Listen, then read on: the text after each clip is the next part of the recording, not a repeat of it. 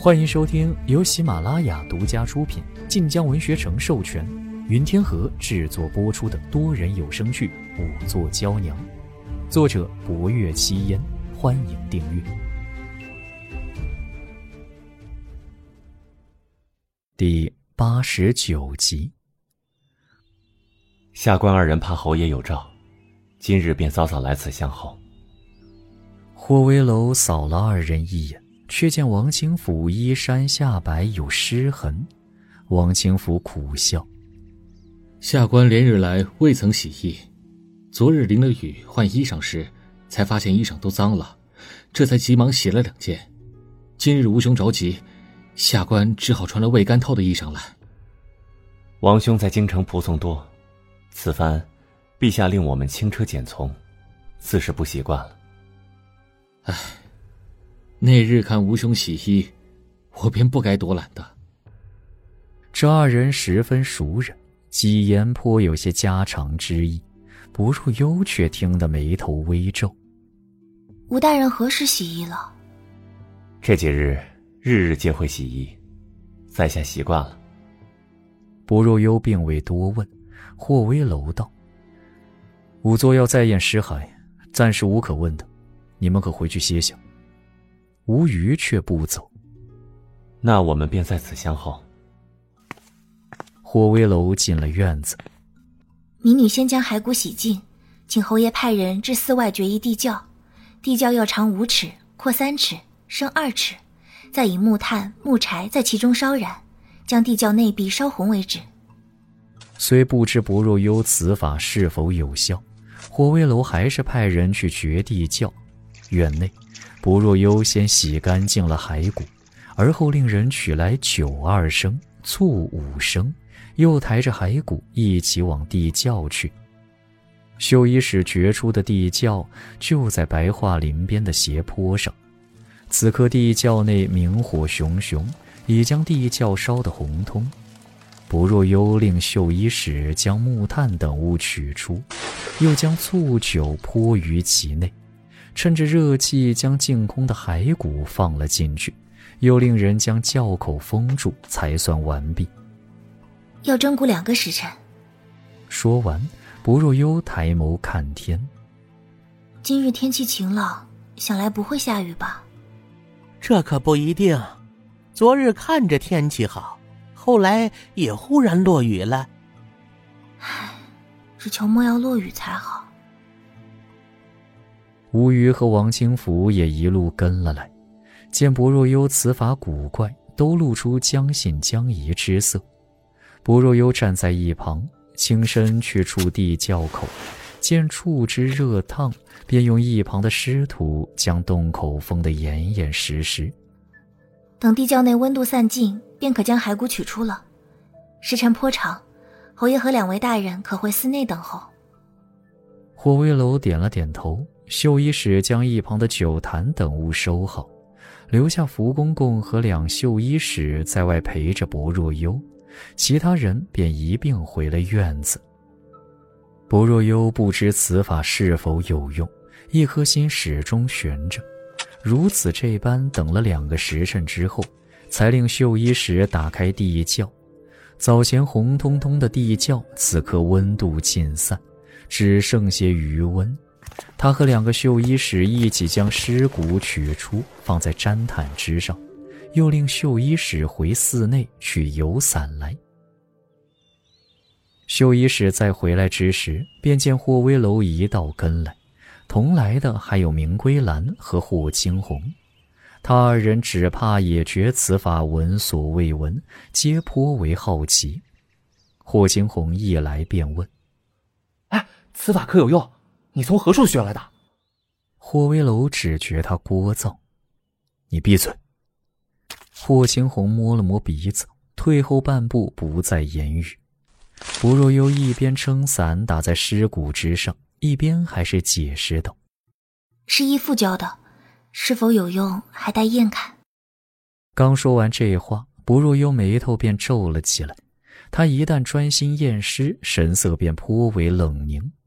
霍青红本还有颇多疑问，却也不敢多问。只见薄若幽半跪在毡毯之上，手拿一截棉絮，轻巧地在骨头之上擦拭。那层皮肉化成的蜡烛，烘烤之后竟一触即落。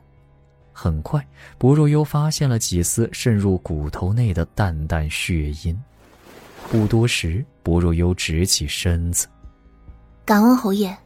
若一人今年日久练武，是否存在武功套路一样？攻击对手之时，对手所伤之处也大体相似。霍威楼知道薄若幽有所发现，也语声一沉。自然，天下武功变化多端，便是佛门也存有颇多路数。一来为武功路数所限，二来人皆有自己的习惯，攻击对手之时，自然也有习惯性的打法。打法相似，留下的伤处自然也颇为相似。不若幽眼底微微一亮。侯爷，净空大师虽已遇害十年，可其骸骨之上除了此处刀伤，还有颇多受重创之后的淤伤。此重创在其骸骨之上留下了轻微的骨裂，此等骨裂经年日久之后已看不出，可此番蒸烤之后，却将其陈年痕迹暴露出来。民女发现。净空大师骸骨上的血晕，皆和冯大人身上留下的伤处吻合。十年前的凶手和杀害冯大人的凶手，多半为一人。迷雾拨开一层，案子便明晰许多。然而不入幽道。不过，凶手先拳脚相加，最后竟然又用了利器，这有些奇怪。和冯大人之死一样，若凶手带有利器做凶器。又何须与其交手呢？若想要杀人，自然求个速战速决，拳脚纠缠，极易生出变数。若有利器，何不直接以利器相击？如果当年有两个人呢？一人以拳脚缠斗，一人以利器杀之，又或者，在进空被制之后，以利器杀之。不若幽眼底微亮。的确有此可能。若当年凶手有两人，冯大人为其中之一的话，那冯大人只可能为其中使用利器者。时隔多年，旧事忽然东窗事发，二人内讧，又或者另外一人放心不下，所以杀他灭口。可若冯大人与此事无关，那么便还有两人逍遥法外。霍威楼吩咐，将岳明权三人传来，本侯要依次审问。审问之地仍旧在停尸的院子，净空的尸骸亦被搬了回来。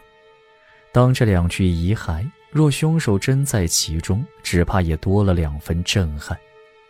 霍威楼早前只例行询话，此番却是单独审问，吴语几人皆是老臣了，见此便知霍威楼又得了新的线索，且对他三人怀疑更甚。